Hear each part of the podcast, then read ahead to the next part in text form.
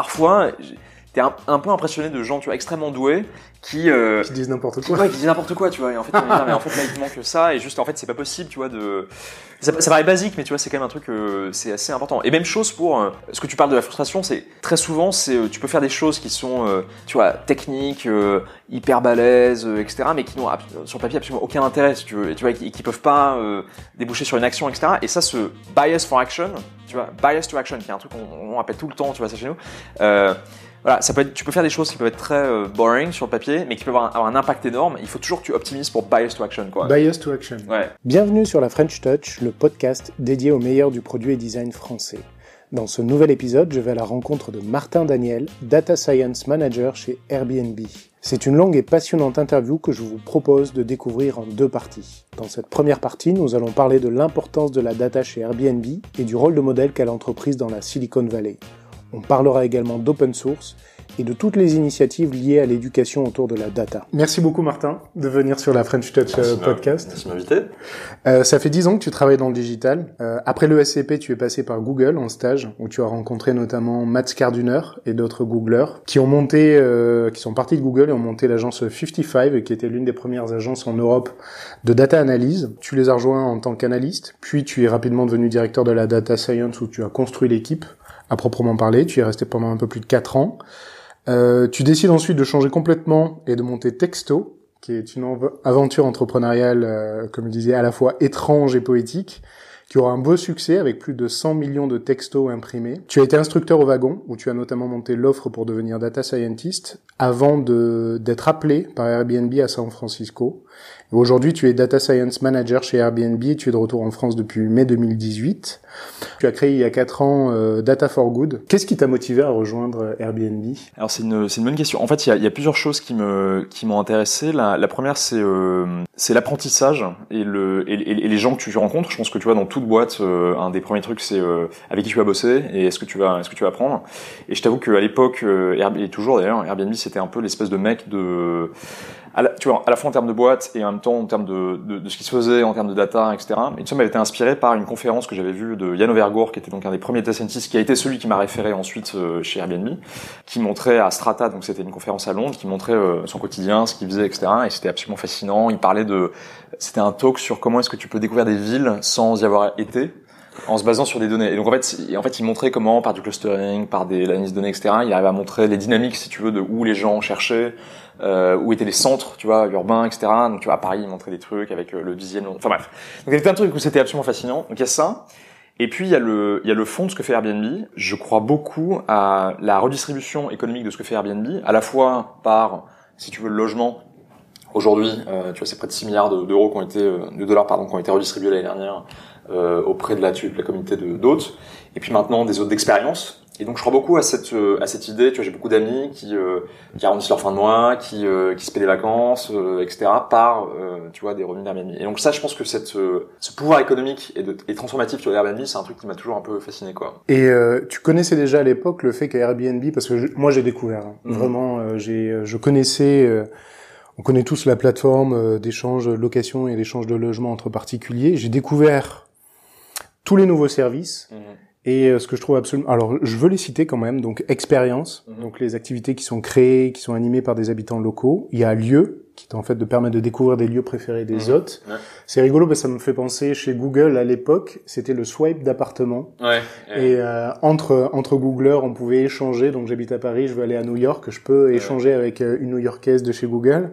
Et systématiquement, en arrivant dans l'appartement, il y avait cette espèce de feuille à quatre des euh, bons endroits Des où bons aller. endroits, ouais, exactement. Et je vais, voilà, lieu, c'est euh, c'est vraiment la réminiscence de ce qui existait déjà. euh.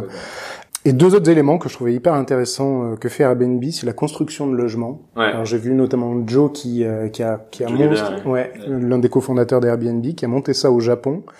Et, euh, c'est vraiment une approche communautaire, je trouvais ça génial. C'est euh, ils ont créé le Yoshina Cedar House au Japon, donc euh, à la fois co-designé par Joe et aussi par un architecte japonais. Et s'il y a une vraie implication aussi de la communauté, donc à titre d'exemple par exemple, c'est les euh, les gardes forestiers qui participaient au choix des bois dans les forêts avoisinantes. Et euh, donc il y a vraiment toute cette thématique communautaire. Mhm. C'est pas du juste un branding qu'on met sur le sur le site web. Euh, autre autre initiative, c'était Open Homes. Donc Mhm. une communauté donc typiquement pour euh, en partenariat avec les ONG Mhm. pour accompagner les migrants Ouais. qui sont dans une situation difficile de euh, de logement. Ouais. Donc Airbnb, euh, c'est pas que le logement, c'est toutes ces initiatives là. Mhm. Et la, la grande découverte, pour le coup pour moi, ça a été vraiment la data. Mhm. Ouais. Une espèce d'avancée énorme d'Airbnb sur euh, la structuration de Mhm. la mise en place de la, de la donnée, et ce dès le départ. Ouais.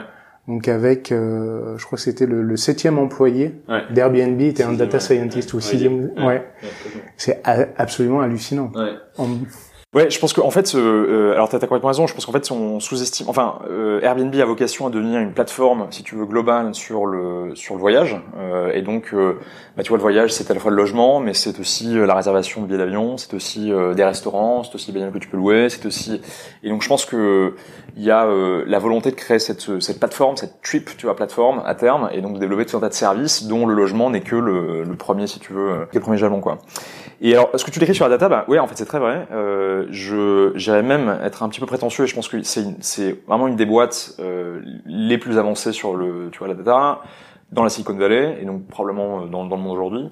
Euh, je, je dis ça pas, pas euh, de façon euh, sans, tu vois, j'ai rencontré quand même beaucoup de boîtes, on échange quand même beaucoup avec des data engineers, avec des infrastructures, avec euh, comment c'est fait chez Uber, avec comment c'est fait chez, tu vois, Netflix, Google, etc. Et ouais, ça a été ça a été un pari, je pense très tôt des, des fondateurs et de et de et de, et de l'entreprise. Alors ça ça vient pas de nulle part. Euh, Ouais, parce que d'où ça vient ça? alors je pense, je pense que ça vient de, alors de plusieurs choses. Ça vient de, euh, un, je pense, un, des fondateurs eux-mêmes. C'est-à-dire que tu prends, euh, tu vois, Brian Joe, euh, profil plutôt design, mais t'as aussi Nate, euh, Ouais. Nate Nate Bejarski, qui était un ancien euh, computer science d'Harvard, très très analytique. Euh, quand tu poses la question de vous feriez quoi aujourd'hui euh, si c'était pas euh, euh, je serais data scientist tu vois et donc c'est un truc tu vois qui est quand même très euh, je, pense, je pense à ça je pense que t'as un, une influence du board euh, savoir que tu as quand même euh, tu vois Airbnb a été financé par euh, tu vois euh, Paul Graham, euh, voilà, Paul Graham, le YC, ensuite Sequoia, ensuite tu vois des, des trucs qui rapidement euh, mettent quand même des euh, euh, tu, tu vois, c'est un truc dont on parle pas beaucoup, mais en fait, ces investisseurs-là et ce board, en fait, rapidement te donnent des espèces de guidelines en disant, OK, il faut faire ça, faire ci, etc. Ce qui est d'ailleurs assez étonnant parce que quand tu vois des boîtes, moi j'ai pas mal bossé par exemple avec Lyft, euh, tu vois, à San Francisco, et en fait, tu te rends compte que il y a énormément de choses qui sont empruntées, qui sont communs en fait entre les. Et donc en fait, la Silicon Valley, c'est un truc de dingue aussi parce que c'est très mimétique. Oui. C'est-à-dire que dès que t'as une bonne idée, en fait, ça se distribue. Tu vois, les cantines Les- gratos, les trucs, Ouais, les OKR, les, les fameux OKR, OKR. tu vois, les, les fameux OKR, etc. Voilà, les OKR qui viennent de, tu vois, John Doerr, qui a été un des premiers à filer le premier million chez, chez Google, euh, Exactement. euh, tu vois, partenaire chez euh, Cleaner Perkins. Euh, euh, donc, donc c'est une culture, si tu veux, qui était très, euh, qui était très forte et qui a fait que très tôt, euh, tu as raison, sixième employé Riley Newman, qui était donc la personne qui m'a recruté, head of data science de, de Airbnb avant de, avant de partir et de créer son propre fonds, et de passer d'ailleurs du temps à Paris, parce qu'il est, il est, il est venu à Paris euh, quelques tout le monde, euh, tout le monde vient à Paris. Tout, le monde vient à Paris, ouais, bien sûr, Anthony Fadel. Anthony euh, Fadel, bien sûr, oui. ouais, de Nest.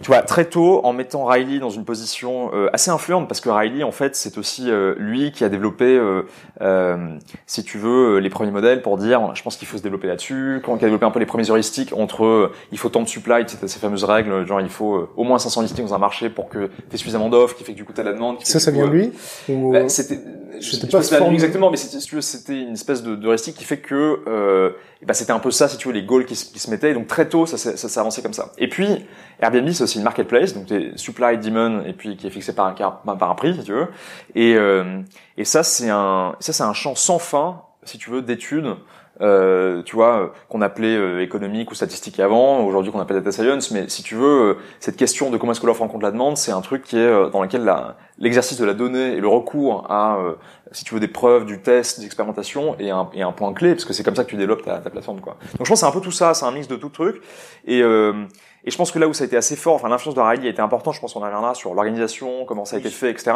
a été déterminant parce que rapidement, il a réussi à créer une équipe qui était pas pas trop nerd, pas trop euh, pas trop théorique, euh, assez appliqué, euh, assez embedded dans, dans les équipes, etc. Qui fait que euh, euh, je crois que c'est une des équipes qui a aujourd'hui une influence assez importante dans la boîte, quoi.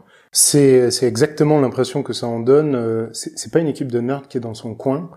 La communication qui est faite déjà très didactique. Ouais. Donc euh, pour quelqu'un qui connaît pas, euh, c'est facile de rentrer un peu dans le, le domaine et comprendre en fait. C'est c'est vraiment une de la data science appliquée, on a l'impression. Ouais. Ce qui euh, ce qui est souvent un peu le l'enjeu quand tu viens d'une start-up euh, entre euh, la théorie, les professeurs Ouais. et euh, et une application pratique avec la collaboration avec les product managers, etc. Ouais. Justement, comment sont organisées les équipes chez vous? Bah, en fait, c'est assez.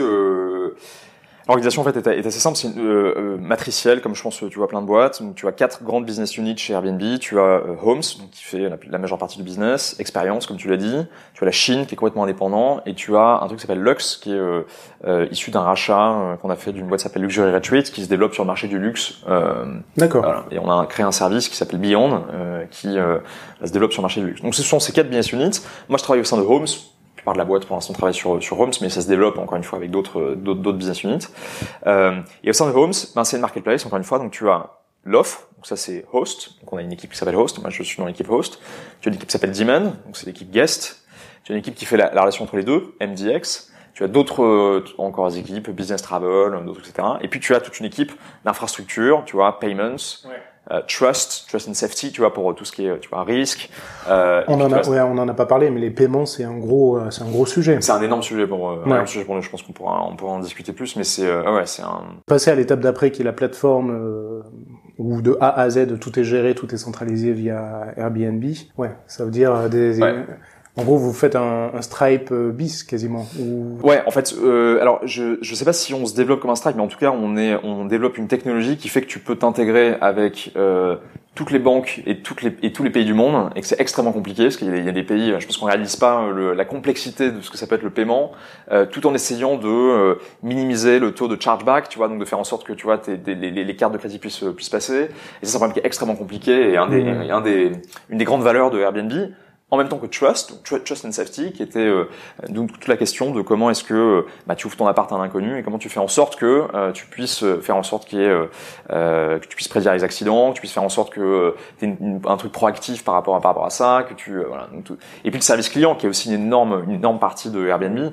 Airbnb, si tu réfléchis, je crois que Brian Chesky, qui était donc le CEO de Airbnb, en parlait à, Bill Gates, il me semble, et c'était une des discussions qu'ils avaient. Et Bill Gates disait mais en fait ta boîte c'est une boîte de, de customer service quoi. En fait il faut que c'est ça. En fait il faut que vous soyez très fort là-dedans. Voilà donc c'est simplement une, une donc tu, as, tu, tu as ces grandes équipes euh, Ouais. comme ça et donc data science fait partie est une des fonctions product au même titre que product manager, ingénieur, designer, et compose un peu l'équipe, euh, si tu compose un peu le nucléon, si tu veux, d'une équipe que, que tu as, que généralement encore une fois euh, organisée autour de au- autour de ces équipes-là, euh, et donc est très proche des problématiques. Donc t'as pas du tout, on n'est pas du tout dans une Dans une salle à dans part. une salle à part, tu vois, où on serait euh, une espèce de, de tour d'ivoire, on ferait tourner modèles, etc. On est extrêmement proche de, des- des, problématiques et des, Vous avez itéré sur ce modèle-là ou c'est- ça s'est imposé quasi naturellement dès le départ? Euh, alors, je, je- je pense que ça, ça s'est imposé assez euh, assez vite. Je pense qu'après, euh, il y a eu des réorganisations sur euh, le poids. En fait, quand tu fais ça, tu as un poids, tu as un, un espèce de trade-off que tu fais entre le poids de la fonction et le poids de la business unit. Parce que du coup, on a ce, ce reporting, tu vois, par euh,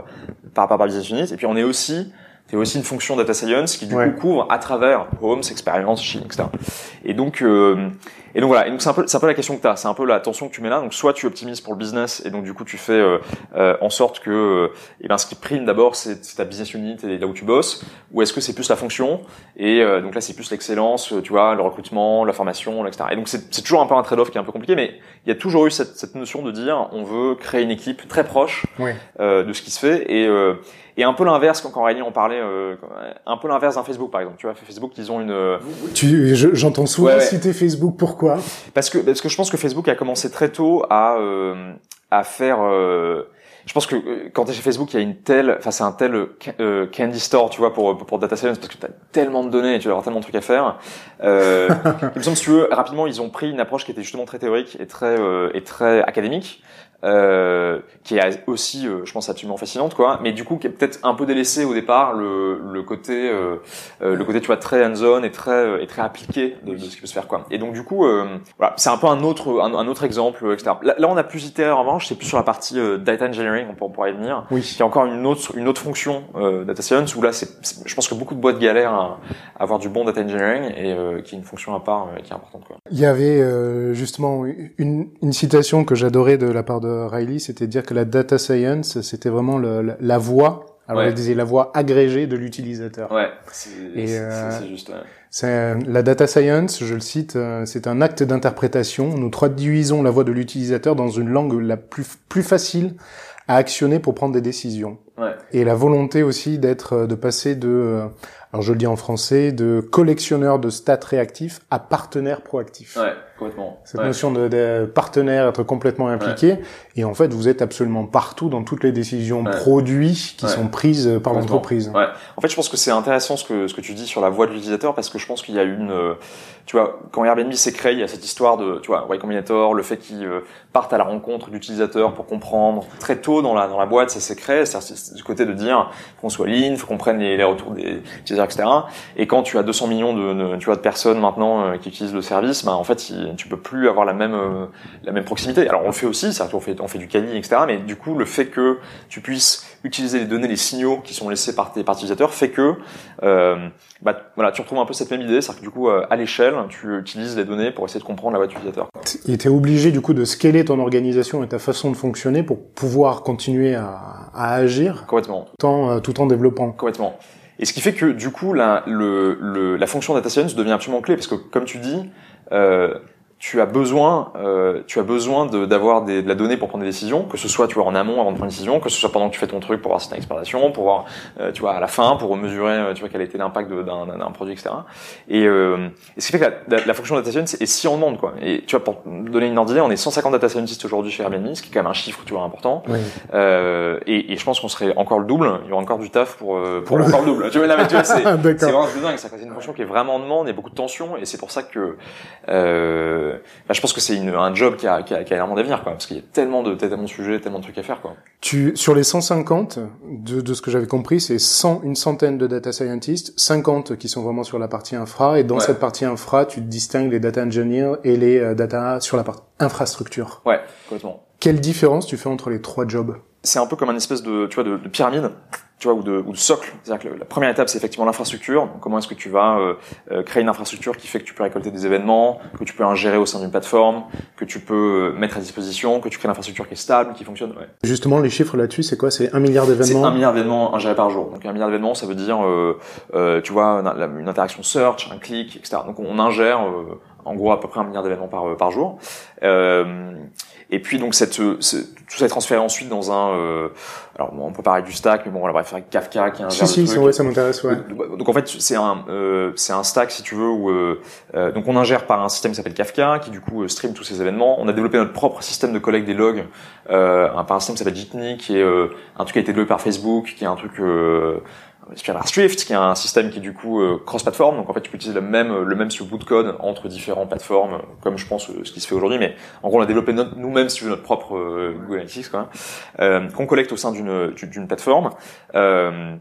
Qui fonctionne sur un sur une logique Hadoop, donc on stocke tout euh, sur AWS, qui fait qu'on a une grosse facture AWS à chaque, ouais. à chaque fin de mois, mais qui en même temps serait beaucoup moins cher que si. euh, Est-ce que vous allez avoir un rabais maintenant que vous avez un, un VP qui... Je crois que oui, là, quand on a, quand on a le président de Homes en Amazon. euh, ouais, c'est une bonne question. Mais alors, c'est dit, AWS, c'est intéressant parce que souvent, cette triple plateforme dont je te parle, euh, très souvent, c'est assez inspiré de ce qu'a fait AWS. C'est-à-dire que l'idée, c'est de dire, tu vois, ce que je te dis sur le, sur le payment, sur, sur, la, sur le trust, sur, etc. C'est aussi l'infrastructure que tu peux demain euh, développer comme l'a fait Amazon en construisant son e-commerce.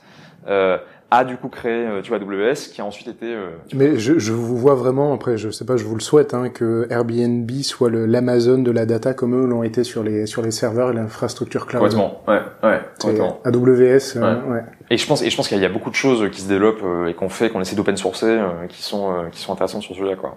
Donc ça, data Ça, ça, infrastructure, ça, ça, ça, data... c'est l'infrastructure. Ouais. Et l'infrastructure, donc du coup, vraiment, elle prend la donnée, tu vois, brute, et elle fait en sorte que ça arrive, tu vois, dans des, dans des bases de données, que, etc. Mais ça reste, tu vois, encore de la donnée brute, ce qui est pas encore vraiment, euh, tu vois, euh, raffiné, quoi. Et puis, deuxième étape, data engineer.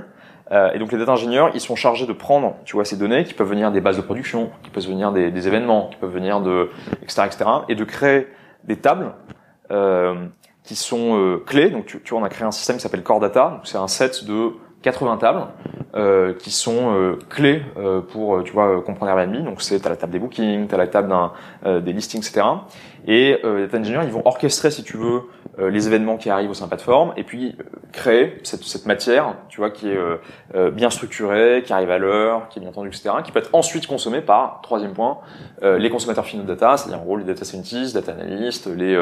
Les euh, Vo- Voire plus largement les product managers. Euh, plus largement tout le monde, ouais, bien sûr. Et, et l'idée, c'est que vraiment dans, dans, dans la boîte, on a, on a créé un système en front, ça s'appelle Superset, qui est, je sais pas si tu connais Tableau, mais c'est un peu l'équivalent. Voilà, c'est un peu l'équivalent de Tableau avec un truc SQL où tu peux. Et donc, et donc l'idée, c'est que tout le monde puisse accéder à ces données, voir ses propres, tu vois, métriques, etc. Et euh, donc c'est un peu ça les trois, les, les trois niveaux. Après, on peut parler dans chacun de ces systèmes. On a développé plein, plein d'outils. Donc, tu vois, euh, un des éléments de data engineering qu'on a créé, c'est un système qui s'appelle Airflow, qui est un système de, de scheduling de pipeline euh, qu'on a open sourcé, qui a été Sur Apache. ouais. sur Apache maintenant. Bref, il y a, il y a plein d'outils qui ont été créés qui du coup euh, sont hyper intéressants et qui peuvent être, tu vois, et, et qui aujourd'hui sont, sont utilisés par plein, plein de boîtes. Et qui font, ouais, qui font partie justement de votre, de, entre guillemets, votre offre data product. Ouais, complètement. Ouais, Sur. Airbnb.io, Ouais. euh, il y a une liste euh, énorme. C'est euh, c'est assez magique, hein, je pense, pour quelqu'un qui, qui Ouais. aime la data, de voir la liste des projets que vous avez euh, mis en open source, Ouais. d'ailleurs. Euh, alors, pourquoi les mettre en open source? Ouais. Tu vas me dire pourquoi pas les mettre en open source. Euh, Euh, et euh, une question très pragmatique, c'est est-ce que vous avez du temps alloué ou est-ce que les équipes ont du temps alloué au développement de, de ces data products Je Ouais. pense aux 20%, tu sais, chez Ouais, ouais. Google. euh, Est-ce que ça fait partie de la, la, la culture de la boîte ou ouais. pas Alors c'est alors c'est hyper intéressant. Pourquoi faire de l'open source? Je pense que c'est une c'est une question euh, je pense fascinante. Il y a un, je me rappelle avoir euh, euh, interviewé euh, euh, Bernard Stiegler à la, à la radio sur, sur, sur France Inter, figure-toi, euh, dans un truc c'était assez marrant et euh, et il, il parle d'open source. Alors je- tu vois d'un point de vue assez euh, high level parce que c'est quand même un, un philosophe, euh, mais il, il parlait du sens. Il parlait de il parlait de l'idée de l'individuation qui était qui était son concept. Il disait en fait l'open source c'est un système incroyable parce que c'est un système dans lequel tu peux devenir un individu. C'est-à-dire qu'en fait tu peux toi en contribuant si tu veux à du code, euh, tu développes euh, tu vois une compétence, mais aussi tu développes une une forme de d'individuation euh, en, en devenant en devenant si tu veux cette euh, C'est quoi C'est la valorisation de l'individu exactement. qui rajoute sa pierre que- à l'édifice? Ouais, c'est en fait c'est le fait que t'as pas besoin d'être euh,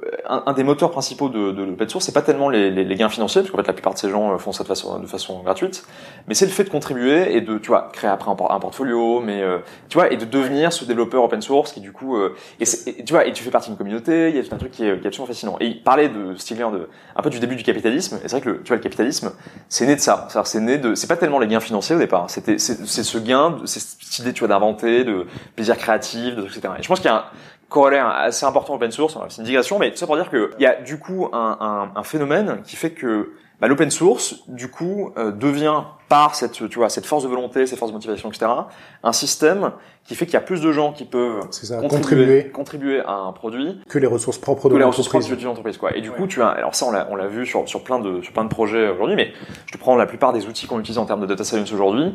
Tu prends R, Python, qui sont des projets, euh, R, c'était créé dans les années 70 par, euh, tu vois, des professeurs à l'université d'Australie, qui est un truc complètement gratuit. Enfin, tu vois, c'est complètement gratos. Euh, tout est fait en open source. euh, et si tu veux, ça a supplanté euh, SaaS, qui est le, qui est le, qui est le La concurrent, euh, version, tu vois, ouais. la version payante, euh, euh, fermée, etc. Et, et, et je trouve, et tu vois, et si tu regardes l'évolution de, de R, je me ferais vraiment du souci euh, pour ça, quoi. Et je pense que tu vois, c'est un peu, c'est un peu cette idée qu'il y a le software en train d'être bouffé par, euh, tu vois, c'est euh, ce côté collectif, etc. Alors, c'est assez limite parce que je pense qu'après, tu vois, c'est très compliqué à maintenir. Euh, tu vois, Pandas, qui est une des librairies principales, de, est maintenue par euh, 15 personnes, tu vois, dans le monde. Donc c'est, et pourtant, D'accord. c'est, et tu vois, et c'est, et c'est une librairie qui est aussi, euh, euh, aussi, euh, tu vois, utilisée par des, par des millions d'individus, quoi. Mais je pense que c'est un, un chiffre intéressant. Alors, pourquoi est-ce qu'on le fait? Ben, on le fait pour, pour, pour, pour ça, parce que je- en fait, tu crées des softwares, du coup, qui sont, tu vas développer et maintenus par, par une large plus, plus grande. Et puis aussi, ben, en retournant sur cette idée d'individuation, ben, tu attires aussi des talents euh, de dingue. C'est-à-dire que tu vois, euh, Airflow, euh, ça a été développé par quelqu'un qui s'appelle Maxime Beauchemin, qui était ancien de Yahoo, puis ensuite Facebook, qui était un des, ingénieurs stars de, tu vois, de Airbnb.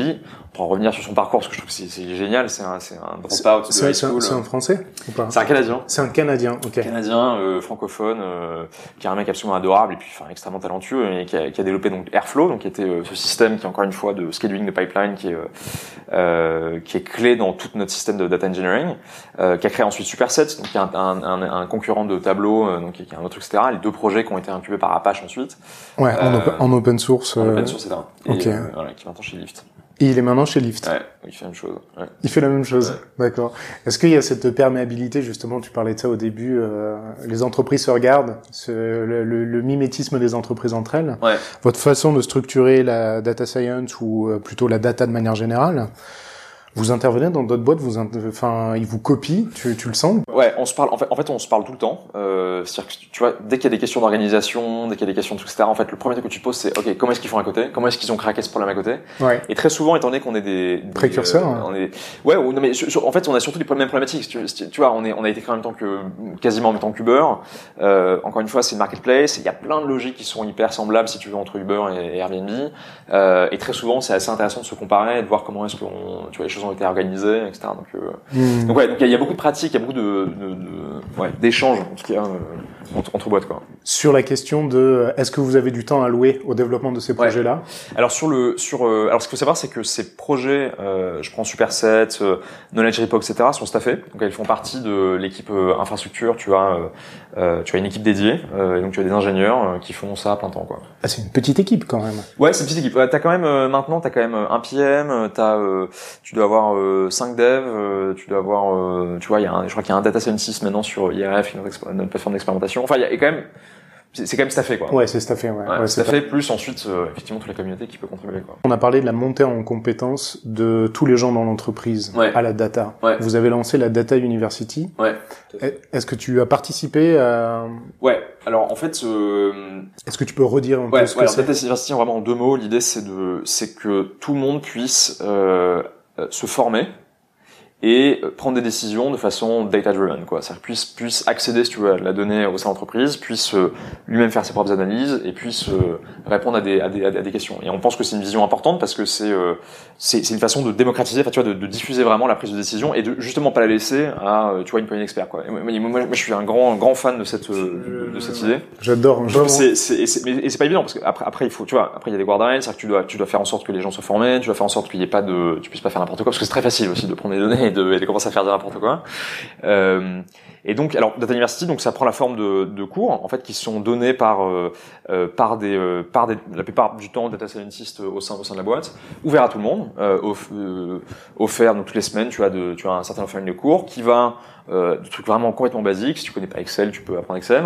À des trucs euh, beaucoup plus avancés en causal inference, euh, à des trucs euh, très avancés sur comment est-ce que je peux faire du deep learning pour euh, euh, donc donc donc pour, pour absolument tous les goûts. Et c'est un système de tu vois de partage de connaissances par euh, un, un, un, peu, un peu les meilleurs sur le marché parce que si tu veux tu as quand même euh, en causal inference c'est euh, euh, c'est c'est c'est euh, enseigné par mon ancienne boss qui était euh, euh, Cookie euh, Cookie Perez qui était une ancienne PhD de Stanford qui a fait du causal inference euh, tu vois de, de- de- Toute, toute, toute ouais. sa vie qu'il a enseigné aux meilleurs et qui du coup fait ça façon gratos en data university quoi donc Ouais. ça c'est un truc c'est c'est c'est assez balèze si envie de te former tu peux vraiment aller aller loin quoi Est-ce que vous pensez l'ouvrir? À terme ouais c'est une c'est une c'est une, des idées ouais tout à fait On parle de la formation sur la data science. Alors il y a deux, j'ai deux questions avant. Enfin une question. Je pousse la démarche encore plus loin. Vous euh, vous arrivez à démocratiser vraiment la prise de décision par euh, la, la connaissance et la compréhension de la data auprès de tout le monde.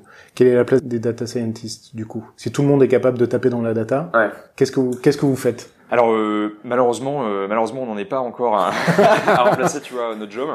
Et euh, non, ap- ap- après en fait la question c'est, en fait, t'as un certain niveau de complexité quoi. C'est-à-dire qu'en fait, t'as, euh, tu peux avoir euh, combien de bookings il y a eu en Europe euh, la semaine dernière? C'est une question très basique à laquelle je pense que tout le monde devrait savoir répondre et t'as pas besoin d'un scientist pour ça. Euh, quel est le second order effect euh, d'une experiment, tu vois, euh, sur mon prix? Enfin, tu vois, dès que tu rentres dans la complexité, euh, à ce moment-là, tu dois avoir euh, des compétences qui sont qui sont différentes. Quoi. Et donc, je pense que suivant suivant le niveau de, décision que tu, tu as envie d'avoir, ou simplement déterminer la causalité de quelque chose. Tu vois, la causalité, c'est quand même un concept, c'est euh, compliqué, tu vois, déterminer qu'est-ce qui qu'est-ce qui est à l'origine d'une action, qu'est-ce qui est à l'origine d'un fait. Et, euh, et, pour ça, et, et, et voilà, et, et pour ça, t'as besoin de t'as besoin de compétences de TCN, quoi. Donc, je me fais aucun souci sur le sur la sur, sur l'avenir de, de la profession. Et encore une fois, tu vois, et encore une fois, c'est un truc intéressant. hein. Moi, j'arrive pas à embaucher, quoi. Que c'est un truc. euh, C'est vrai Ouais. Je suis San Francisco. euh, moi, j'avais. Parce que le, le, euh, le niveau euh, ton niveau d'exigence est tel non, non, non, non. Enfin, euh, alors on est on est super exigeant, mais euh, mais très honnêtement, euh, tu, on manque de on manque de talent quoi. C'est qu'en fait c'est un truc c'est un truc de dingue. C'est que tu vois, moi, bon, moi j'avais une équipe de quatre personnes euh, aux États-Unis euh, euh, qu'on doublait, donc on recrutait, donc on cherchait à recruter quatre personnes. On n'a pas trouvé en, en quatre mois quoi. Ah ouais? Ouais. Et euh, alors aussi lié au fait qu'on est dans un marché qui est la Silicon Valley qui est du coup ultra concurrentiel, que tu te bats contre toutes les euh, tous les, les, tech giants, que c'est euh, enfin c'est très compliqué. Hein, c'est l'inflation à l'embauche. Ouais, c'est c'est l'inflation à l'embauche et puis et puis et puis on a un process qui est effectivement très très très compliqué, mais ouais non c'est très dur d'embaucher quoi. Et toutes les boîtes, enfin en revenant, tu vois, à Paris, c'est dingue. Ça, en fait, toutes les fois, tu me contactes, etc. Tu connais pas des gens, tu, donc, bref. À tous les data scientists en devenir, euh... ici, c'est, euh... Allez-y, il y a du taf pour, euh, à mon avis. Non, mais c'est exactement, c'est, des, des, décennies. Ben, je te pose la question, c'est quoi les conseils que tu donnes à quelqu'un qui veut se lancer, euh... alors déjà, selon toi, quelles sont les compétences nécessaires pour être, pour mm. devenir data scientist? Et, euh, quel est, quel est le, le track? Et aussi, euh, troisième question, c'est quoi le, le career pass d'un data scientist? Alors je pense qu'il y a, euh, un set de compétences, tu vois, indéniables. Euh, C'est-à-dire que tu dois te former en stats, tu dois te former euh, au code, tu dois te former à des, concepts, tu vois, qui sont assez euh, assez importants, mais qui, s'apprennent. Et je pense que c'est pas c'est pas c'est pas le plus dur, de façon assez assez étonnante. Je pense que les gens sont un peu oh là là, data scientist, il faut que tout ça, tout ça. Et je pense que. Moi, je, pars de, je pense que tout s'apprend dans toute discipline que tu peux te former et qu'on est dans une époque où justement tu peux apprendre si t'as si, si as envie, tu peux apprendre, tu vois, euh, un, un, peu ce que tu veux, quoi. Et puis après, il y a euh, un peu le reste, et euh, le reste c'est presque plus important.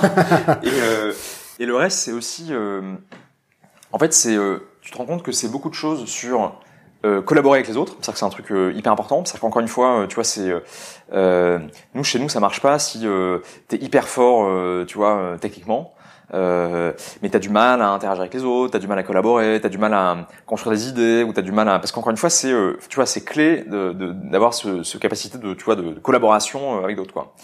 Euh, et puis c'est aussi, euh, si tu veux être, euh, c'est un métier qui, en fait, qui demande beaucoup de créativité parce que c'est beaucoup de, de, choses, tu vois, de comment est-ce que je peux appliquer une idée qui a été développée ailleurs et comment est-ce que je peux l'appliquer, tu vois, chez moi. Donc, par exemple, tu as un papier de recherche qui a été développé, etc. Comment est-ce que ça, ça peut être appliqué aujourd'hui Donc c'est beaucoup de, tu vois, de curiosité, de, de, de choses comme ça. Et puis enfin, c'est aussi beaucoup de je pense, de d'ownership, c'est-à-dire de, l'idée de dire que tu dois, euh, euh, tu vois, être indépendant, prendre des décisions, essayer de, et c'est toi-même de, de, tu vois, de, de, tu vois, faire une analyse qui du coup pourrait euh, montrer à d'autres gens. Euh, euh, prise d'initiative. Prise d'initiative, tu vois. Et donc, et donc ça, c'est un truc assez important, quoi. Et donc, mes, conseils, tu vois, si, si tu veux commencer là-dedans, euh, bah, je pense qu'il y a pour apprendre tout ça, euh, le mieux c'est de commencer par euh, par faire des projets euh, et de commencer à collecter des données ou euh, utiliser des données. Il y a, même aujourd'hui il y a plein de trucs, tu vois, open source. tu vois, je prenais l'exemple de de sets de données, notamment de, euh, de remboursement de la sécurité sociale. Tu sais que tu as, tu, tu as des sets de données maintenant, mais tu, tu as des, des téraoctets de données euh, sur euh,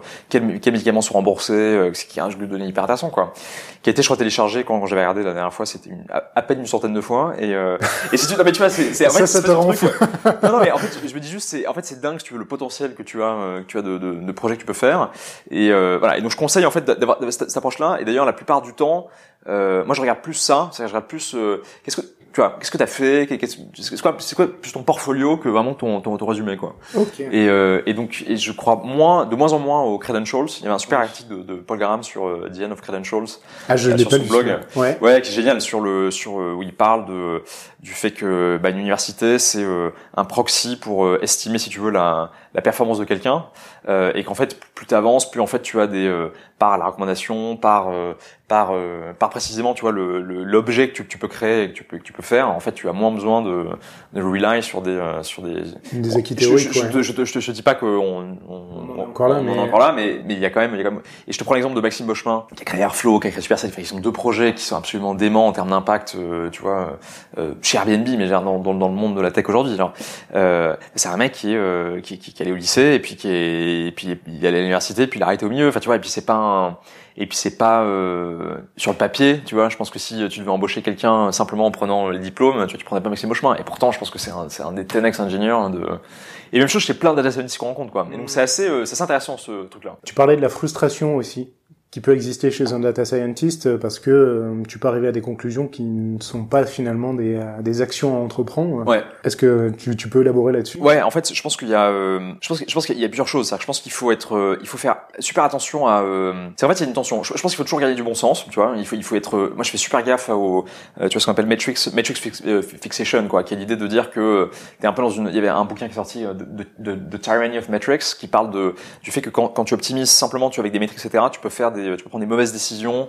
Euh, et, donc, et donc faire super gaffe à ça. Et je pense qu'il faut toujours garder un, un œil critique par rapport à ce que tu fais. Il faut garder les bons sens. Faut, tu vois, quand tu fais une analyse très souvent, euh, c'est quoi les euh, quels sont les ordres de grandeur quoi? Est-ce que tu es en train de dire n'importe quoi ou est-ce que tu en train est-ce que tu vois Mais tu vois et, et, souvent il y a, y a, ce, ce check tu vois qui, qui, paraît assez simple qui est juste de dire en fait est-ce que je suis en train de raconter des est-ce que je suis en train de raconter complètement des salades ou est-ce que ou est-ce que simplement je suis un peu dans le jeu c'est tout qui est parfois t'es un, un, peu impressionné de gens tu vois extrêmement doués qui euh, qui disent n'importe quoi. Ouais, qui disent n'importe quoi tu vois et en fait mais en fait là il manque ça et juste en fait c'est pas possible tu vois de ça, ça paraît basique mais tu vois c'est quand même un truc euh, c'est assez important. Et même chose pour euh, ce que tu parles de la frustration c'est très souvent c'est euh, tu peux faire des choses qui sont euh, tu vois techniques hyper balèzes etc mais qui n'ont sur le papier absolument aucun intérêt si tu veux et tu vois qui, qui peuvent pas déboucher sur une action etc et ça ce bias for action tu vois bias to action qui est un truc qu'on on répète tout le temps tu vois ça chez nous voilà, ça peut être, tu peux faire des choses qui peuvent être très euh, boring sur le papier, mais qui peuvent avoir, un impact énorme. Il faut toujours que tu optimises pour bias to action, quoi. Bias to action. Ouais, systématiquement, parce que sinon tu vas.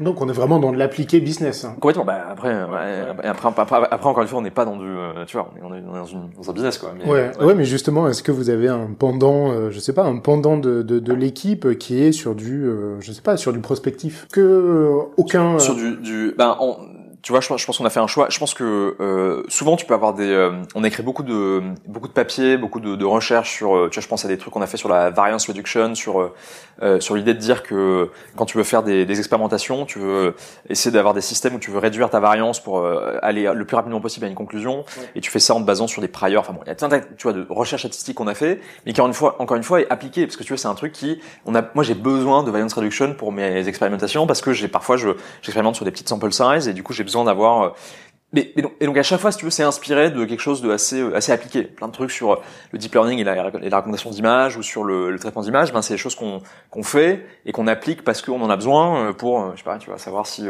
cette photo c'est plutôt un, un bedroom ou un, un, bathroom, tu vois. Ouais, j'ai vu un article hyper intéressant sur le sujet. Là, vous êtes en train, vous avez les deux pieds dedans sur la, la, la, classification, la catégorisation des, des pièces. Ouais.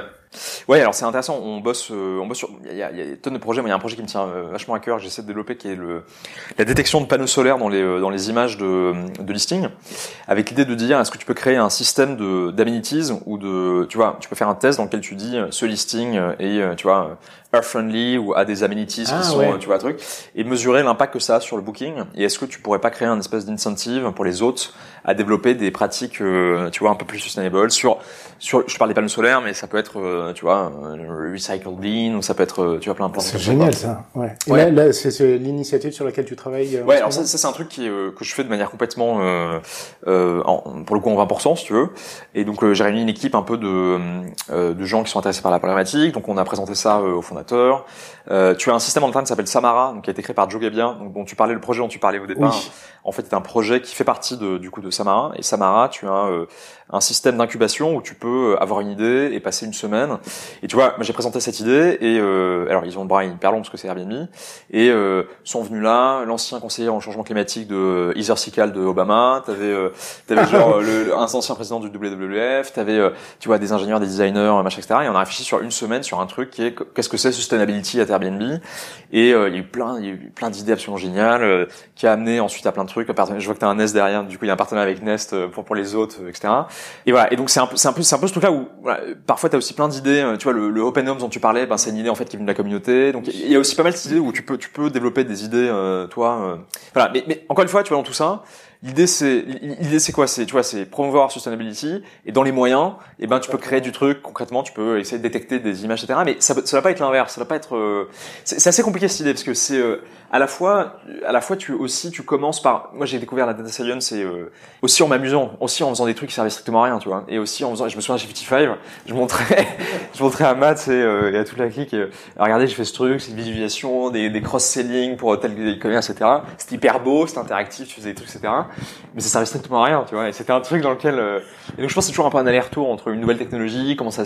Mais si tu fais que la techno et si tu fais que euh, tu vois, un truc très nerd, etc., et pas appliqué, euh, tu vois, ça, ça sert un peu à rien, quoi. Donc c'est assez compliqué cette ouais. là la, la, temporalité, euh, la temporalité, c'est vraiment l'action. Du coup, euh, et ça a du sens puisque vous êtes intégré à des équipes Complètement. où ouais. euh, vous fonctionnez par sprint aussi, les data scientists. Vous Ouais. êtes dans les sprints? Complètement, on est intégré au sprint. Nous, on fonctionne par euh, cycle, donc de, de, de 8 semaines, euh, et puis euh, avec des, ensuite des points réguliers. Et alors, c'est vrai que le temps euh, d'analyse ou le temps euh, data science peut être un peu différent du shipping, tu vois, product. Ouais. Euh, mais oui, on est dans tous les, tu vois, tous les, tout, tout le système de.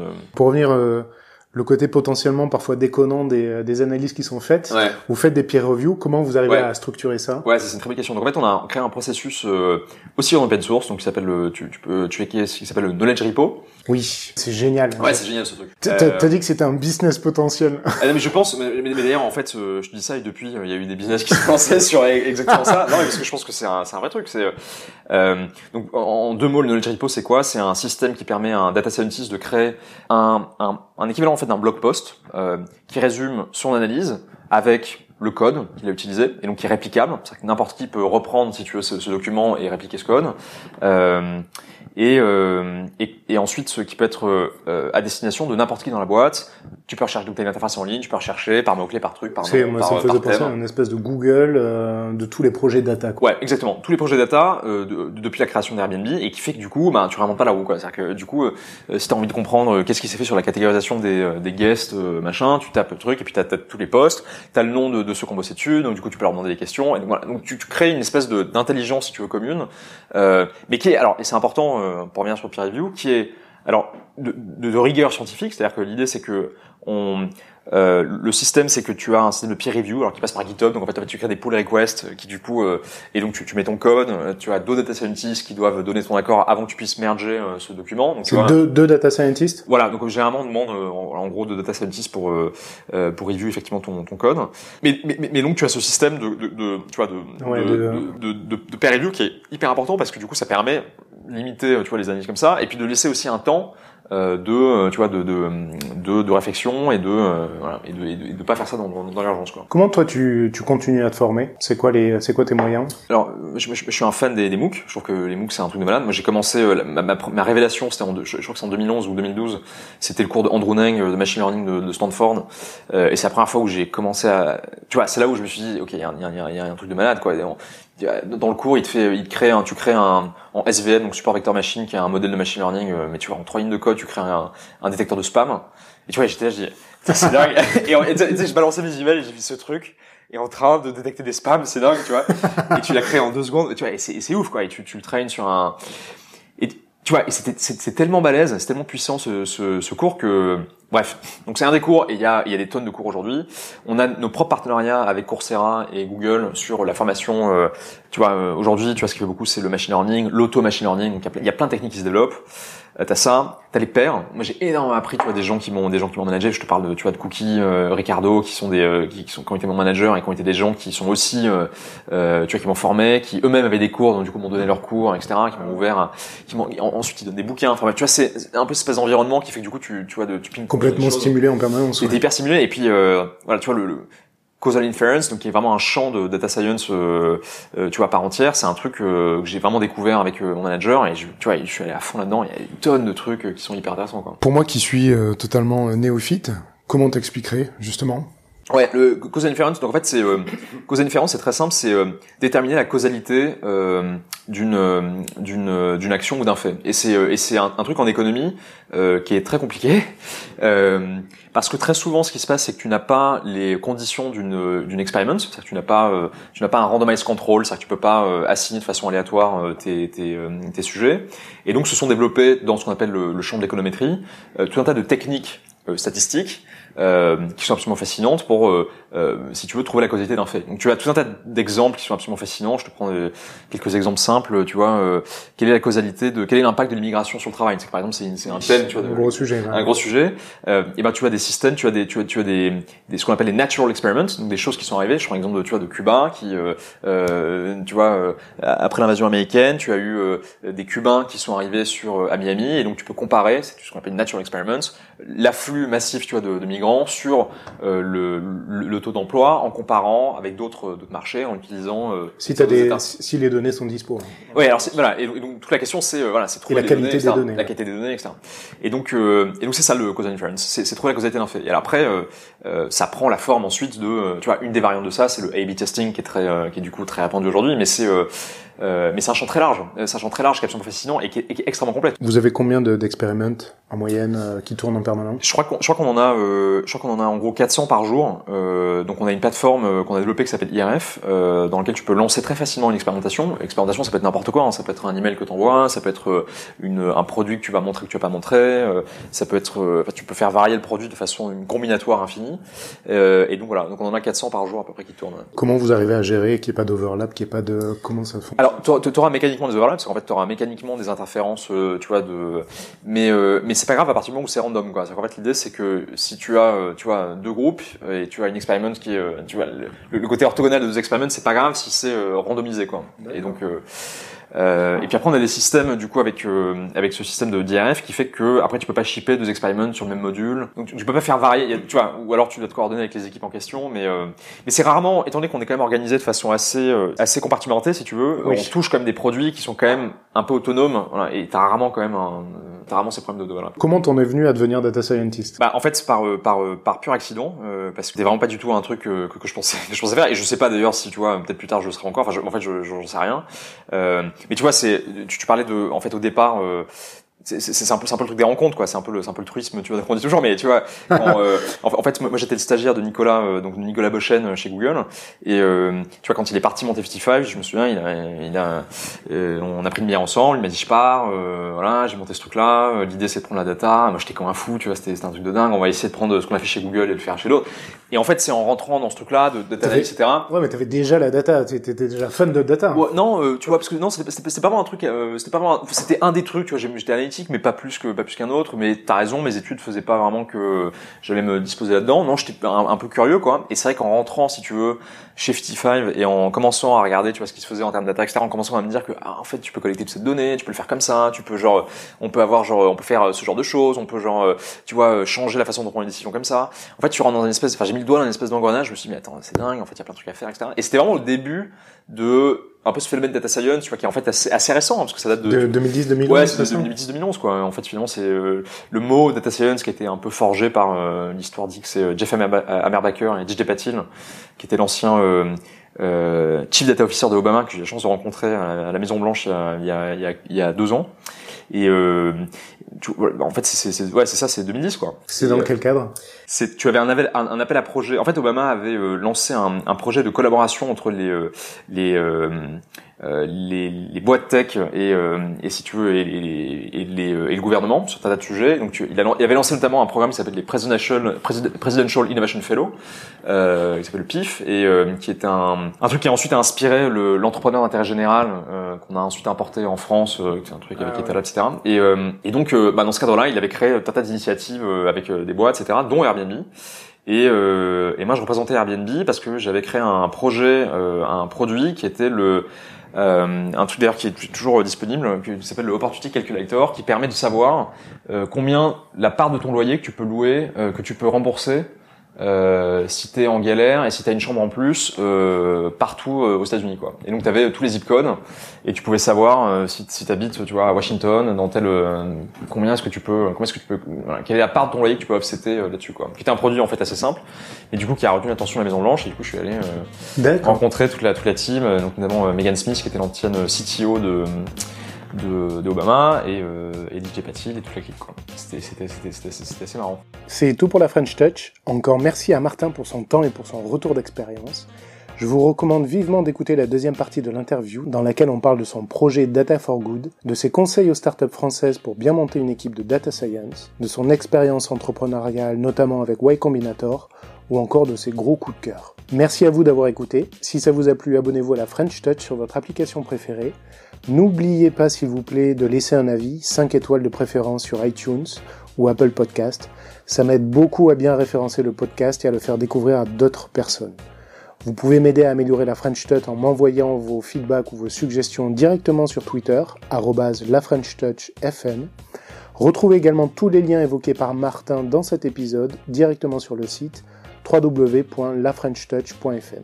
Merci beaucoup et à la semaine prochaine.